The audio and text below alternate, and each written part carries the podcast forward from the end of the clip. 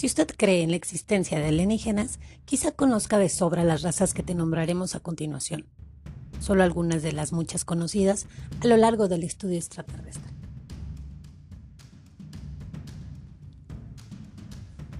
Los reptilianos serían una raza proveniente de los draconianos, unos humanoides de más de 6 a 8 pies de altura con características de reptiles, que han jugado un importante papel en teorías de conspiración modernas y estudios de la ufología.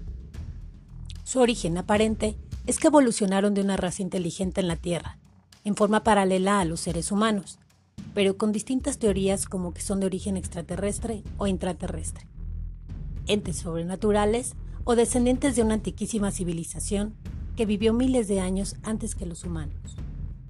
Se dice que controlan la Tierra desde las sombras, disfrazándose de seres humanos entre la élite gobernante. La representación alienígena más popular es la de los grises, que se dividen en pequeños y altos. Los pequeños son seres delgados, de cabeza grande y alargada, con ojos negros, y de unos 5 pies de altura. Supuestamente provienen de la constelación de Orión, y que son quienes ejecutan la mayoría de las abducciones.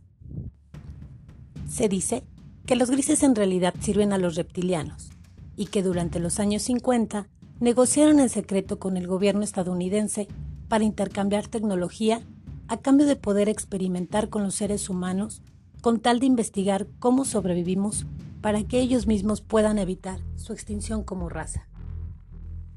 Los grises pequeños son supervisados, aparentemente, dentro de su propia civilización por los grises altos, que miden de 7 a 8 pies y quienes serían quienes realizan las misiones diplomáticas con otras razas cósmicas, y que ellos fueron quienes negociaron en secreto con el gobierno.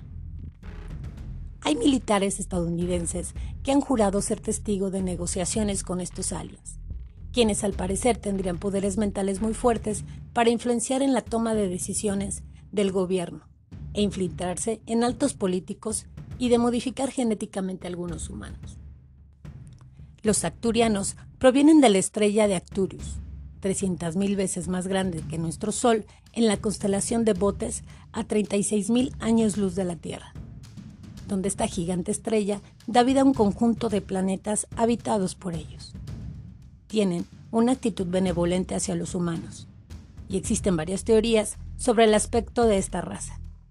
Algunos dicen que los acturianos son del tamaño de niños, de unos 3 a 4 pies de altura, con piel verde o azul pálida, grandes ojos oscuros en forma de almendra y con solo tres dedos por mano. También podrían tener largos cráneos y altamente desarrolladas capacidades telepáticas y telequinéticas. Se les conoce como una raza benevolente y creadores de los cropsicles, con altos valores espirituales y avanzada tecnología informó para Magazine 99 Deji González.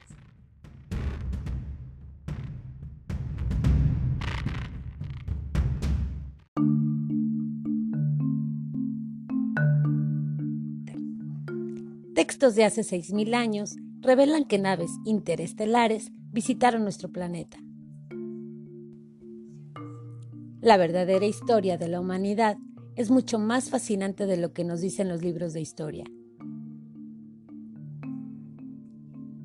Hay textos que mencionan vehículos controlados por la mente, tecnologías como la levitación y la antigravedad. Si miramos la antigua India, descubriremos que posee los textos antiguos más fascinantes de todos los tiempos. Sus textos antiguos, llamados los Vedas, son uno de los mayores escritos antiguos en el planeta Tierra. Muchos consideraron el libro sagrado como una guía del espacio, los viajes espaciales y viajes interestelares. De acuerdo con el doctor B. Rabhavam, existían seres humanos que vivían en otros planetas y seres alienígenas visitaron nuestros ancestros. Hay seres vivos en otros planetas y estuvieron visitando la Tierra desde el año 4000 a.C. Muchos otros eruditos y autores, de acuerdo con el doctor Rahabam, Dicen que hay una amplia cantidad de evidencia escrita en el Ramayana, donde podemos encontrar todo tipo de tecnologías. Parece que sin importar a dónde vayamos y sin importar dónde nos encontremos, todas las culturas antiguas mencionan extraterrestres. Después de mirar toda la evidencia, debemos preguntarnos, ¿es hora de cambiar nuestros libros de historia?